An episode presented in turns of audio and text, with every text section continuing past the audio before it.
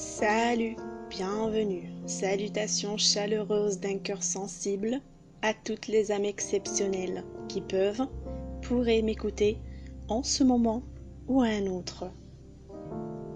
Qui suis-je? Je suis votre sang étouffé. Je suis cette voix inconnue mais si familière qui vous parle, vous engueule dans vos têtes matin et soir. Je suis, à chaque épisode de ce podcast, la victime idéale d'un acte inexcusable que vous-même vous définissez. Je suis une histoire. Ton histoire. Bienvenue à l'épisode 1 de votre podcast Mon histoire.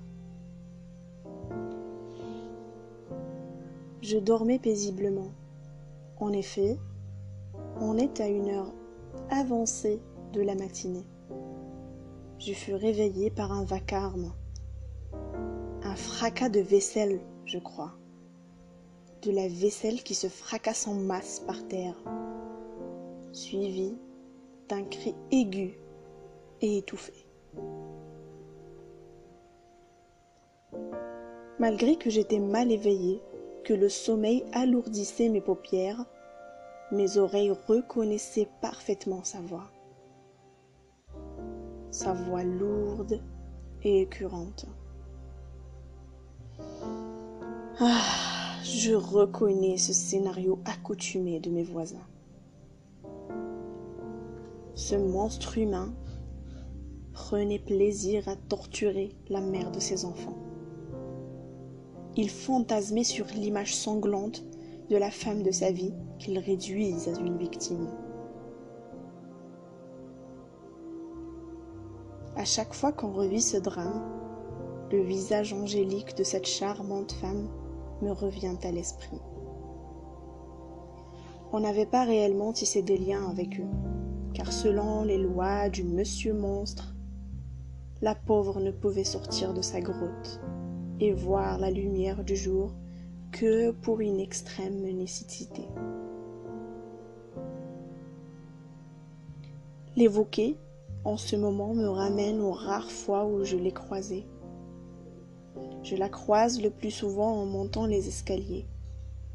Elle, ramassant son linge sèche, uniquement.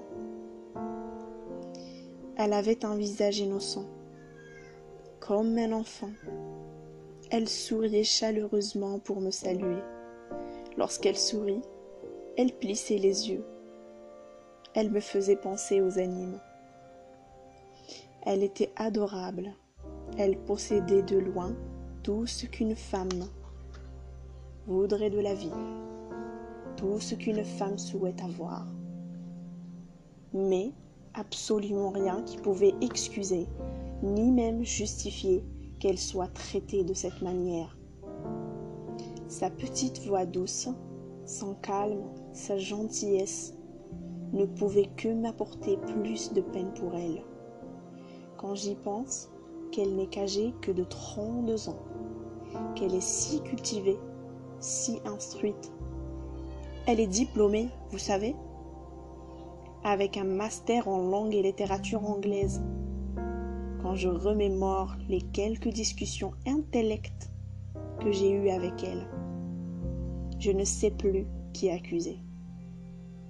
Je me perds, je me perds entre l'injustice de la vie, la société patriarcale, sa soumission à ce mode de vie, la cruauté de son père qui l'a forcé à se marier. Qui je pourrais accuser? Son père qui l'a forcé à se marier avec une telle créature indigne, juste parce qu'il l'a vue aimé et il a osé demander sa main, et qu'il avait un profil idéal et une réputation d'un jeune homme instruit, croyant et patriote Maudite soit cette situation que vous présumez parfaite. Maudit soit-il cet avenir que vous croyez grandir à vos filles. Vous les jetez entre les griffes de personnes sauvages.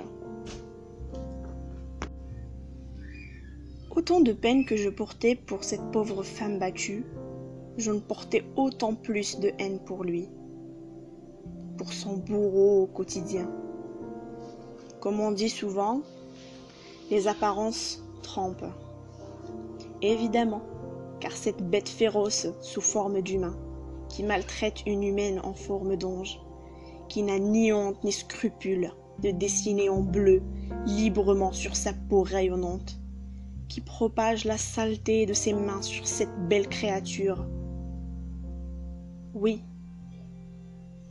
il me paraissait, vu de l'extérieur, calme, compréhensif et posé, lorsqu'il me jetait son bonjour, ma fille, à un croisement de chemin. Il avait un visage impassible, mais qui inspirait confiance et sécurité. En toute évidence, elle, probablement sa famille, se sont fait avoir par ce même visage serein. Au plus grand malheur de l'existence, les bêtes de cette même race se sont plus à compter. Et leurs victimes en nombre infini. Elles succombent, seules en silence dans des foyers censés être les plus sûrs des abris une pensée à toutes celles qui ingurgitent ce calvaire à la cuillère, qui en prennent dose après dose continuellement. On ne peut vous dire que courage, tenez bon, essayez de vous manifester, de dénoncer. Se taire signifie de participer au crime. Dans l'espoir que ce monde cruel change, dans l'espoir que plus de sécurité et de protection vous soient assurés, en attendant, on est là à votre écoute. N'hésitez pas à nous contacter pour nous raconter votre histoire. Vous étiez dans l'épisode 1 du podcast Mon Histoire. Si ça vous a plu, laissez un j'aime, un commentaire. Prenez soin de vous. N'oubliez pas, le partage soulage. À bientôt avec une nouvelle voix d'une ancienne histoire.